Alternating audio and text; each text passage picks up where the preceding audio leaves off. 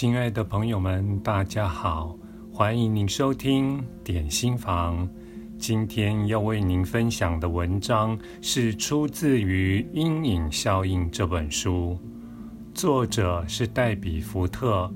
译者为谢明宪，由天下文化出版。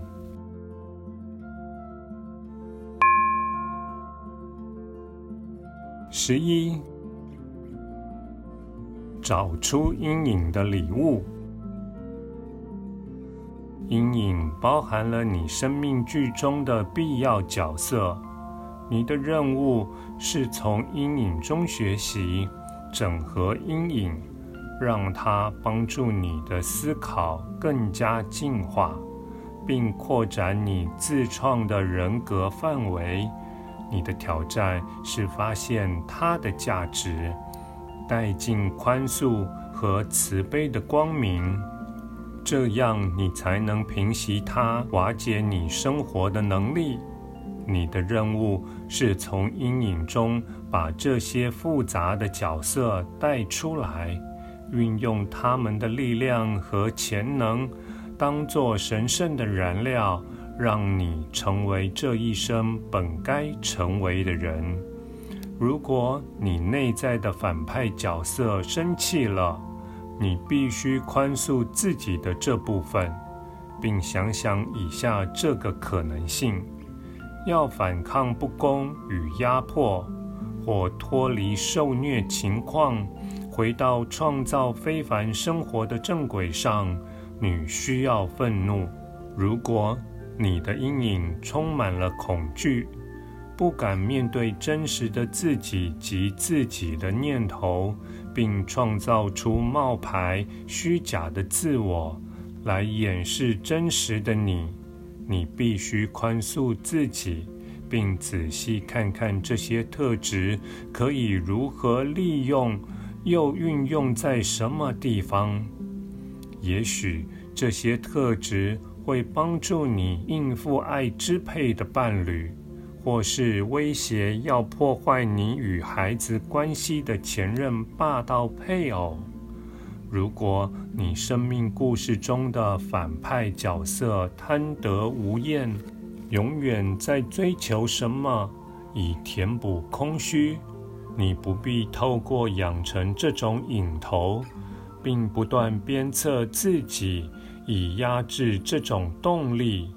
相反地，你可以驾驭这样的能量，利用它在你或你关心的某人生活中造成正面的改变。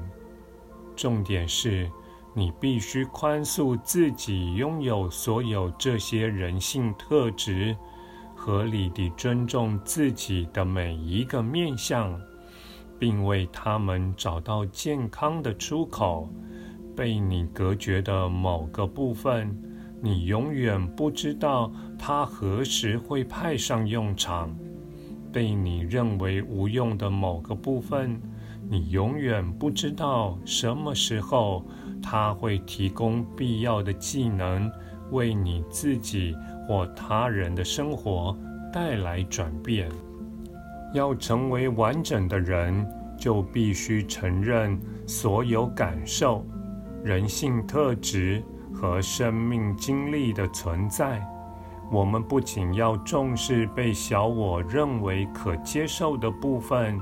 也要珍视被认为是错误的不好的部分。如果愿意让黑暗面成为我们整体的一部分，你会发现它具备了这世界变成大事所需要的一切能力。技巧、才智和力量，这趟在黑暗中掏出黄金、找出阴影的礼物的旅程，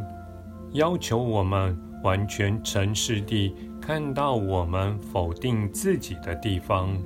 用宽恕与同情心对待我们对自己感到羞愧之处，并且。去爱与接纳我们过去艰辛的经历，把勇气带到我们害怕承认自己脆弱的那些生活领域。这过程并不是在掩饰、遮盖或假装我们的自我破坏行为没什么大不了。事实上，只有承认某些行为的代价，才会释放出能量来对抗过去的引力，从而进入真实自我的无限可能中。当我们面对阴影，很快就会了解到，阴影面并非想要摧毁我们，相反地，阴影面想引导我们回到整体性。我想起蝙蝠侠黑暗骑士里有一幕，小丑持刀架住蝙蝠侠喉咙，蝙蝠侠挑衅小丑：“下手把我杀了吧！”小丑带着困惑与扭曲的表情回答：“我不想杀你，是你成全了我。”小丑的意思是，少了这位英雄对手。他就什么也不是了。如果我们有足够的机智，将自己内在的反派角色、我们的悲观主义者、傲慢的自我、独裁者、牺牲者等等纳入大我的剧本中，并认出他们并不是敌人，而是我们受伤及失落的部分。深深需要爱与接纳，那么我们就能依照自己灵魂的最高宗旨来生活，并在这世界找到平安。感谢您的收听，我们下次再会。